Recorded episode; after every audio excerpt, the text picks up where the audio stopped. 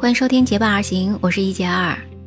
偷偷问你一下啊，你喜欢王一博和黄轩吗？这两个演员都是我挺喜欢的。他俩合作的一个电视剧呢，叫做《风起洛阳》，真的是很好看哎，推荐你去看一看哦。这个电视剧呢，它最吸引人的地方就在于它有很多逻辑推理的地方。所以我妈妈就说，现在没有一点那个逻辑推理的能力，怕是电视剧、电影也看不懂了。要说逻辑推理哪家强，那必须首推的就是福尔摩斯呀。所以今天呢，我们来说一个福尔摩斯的故事。我觉得直接给你讲这个故事可能没那么好玩。今天咱们换种讲法，也就是说呢，我把这个故事过程中出现的各种的线索讲给你听，然后你来判断这个犯人他到底是什么样子的。最后呢，我们来对比一下，看你的推理跟福尔摩斯的推理是不是一样的。所以接下来要集中精力来听哦。在伦敦的一个郊外有一个空屋子，这里面呢有一个尸体。这个尸体上呢没有任何的外伤，但是这个人呢就倒下去死掉了。但这个墙上呢却是有血的，这个血呢是那种喷出来的血，而且呢有人是蘸着这个血呢写了“复仇”这两个字儿。说到这里，你想想看有没有什么线索了？这个时候那些警察来了是没有看到任何线索的，但是福尔摩斯看出来了。那你看出来了吗？当然这些还不够，继续来听哦。这两个字儿呢，距离地面大概有六英尺，也就是一米八左右。而且这两个字儿呢，仔细来看，写字的力量相对是比较轻的，而且呢，还能看到写字的附近呢是有指甲刻画的一个痕迹的。当然，这个痕迹是特别小的，是需要用放大镜才能看出来的。在这里呢，就是给你一个提示了，这个实际上呢是福尔摩斯呢，他是用放大镜才看得出来的这样一个线索呢。你可以根据这个来推理一下这个人有什么样的特点。另外再给你提供一个线索，就是呢这个地方三天前曾经下过雨，地毯上呢是有鞋子的痕迹的。那尸体上的这个鞋子呢，它是圆头的，而地毯上的这个鞋子，它的这个形状呢是方形的。那整个房间呢只有四个这个鞋印儿。也就是说，这个人呢，他可以说是四步就把房间给跨过去了。哎，给你了这么多线索了，你想想看，这个犯人他应该是一个什么样的特征呢？现在公布福尔摩斯的结论，他跟警察说呢，这个凶手有一米八左右高，脸是那种红红的，他的左手的小拇指指甲是比较长的。那么这个人呢是穿方头的鞋的，他大约四十岁左右，你自己对照一下哦。那你有没有判断对呢？首先来说，这个犯人为什么是一米八左右高呢？因为刚才说了，这个他写的这两个字儿呢是立地是有一米八左右。那一般人呢写字的时候，这个字的高度通常呢都是跟你的眼睛的高度是差不多的。我已经给你线索了，这个字儿呢，福尔摩斯量了一下，它距离地面呢是一米八左右，所以这个人呢，他的身高也就是一米八左右了。然后说这个人他为什么说他的脸会比较红呢？这一点不知道你想没想出来哈？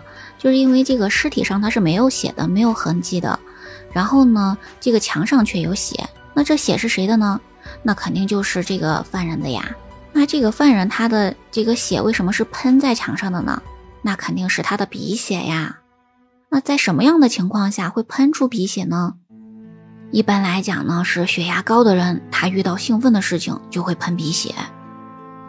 那血压高的人，大部分呢都是脸比较红的，所以呢，福尔摩斯才判断这个人的脸肯定是比较红的。那为什么又说他的左手的小拇指甲盖会比较长呢？还是在他写的这个字里面去找线索了。刚才说呢，这个字跟一般我们用右手写的字的感觉是不一样的。也就是说呢，他的这个字肯定是用左手去来写的，而且在这个字的中间呢是有划痕的。那怎么样的情况是有这种划痕存在呢？就是这个人的小拇指甲盖可能是比较长的，所以在写字的时候呢，那个划痕就自动的就画在那个墙上了嘛。方头鞋子的这个事情就不用多说了，因为刚才说了，尸体上的鞋子呢它是圆头的，那么地毯上的这个鞋印呢它是方头的，那这个人呢他穿的这个鞋子应该就是方头的了。但是怎样就能判断出他是在四十岁左右呢？首先呢，这个年龄它就会限制步伐嘛。一般来讲呢，老人和小孩的步伐都是比较小的。那刚才呢，我们说从鞋印上来看呢，这个人他四步就把房间给跨过去了，所以呢，这个人他肯定是壮年人啊，因为他的步伐这么大。但是这个壮年呢，可以说是从二十岁到四十岁都有可能呢。为什么我们判断他是四十岁左右呢？因为刚才咱们已经判断出来了，这个人呢他是有高血压的。在福尔摩斯生活的那个年代来说，可能生活条件还没有这么好吧，这种整天吃大鱼大肉的。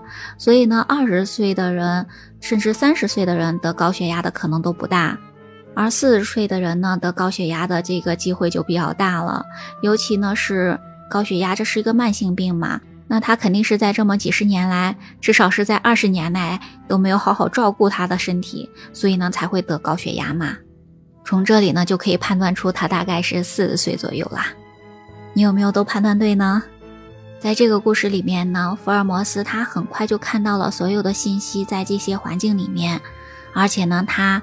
还会用放大镜之类的去来帮助他来去寻找这个线索，他也是很细心的观察每一个细节，才得出了这样的结论。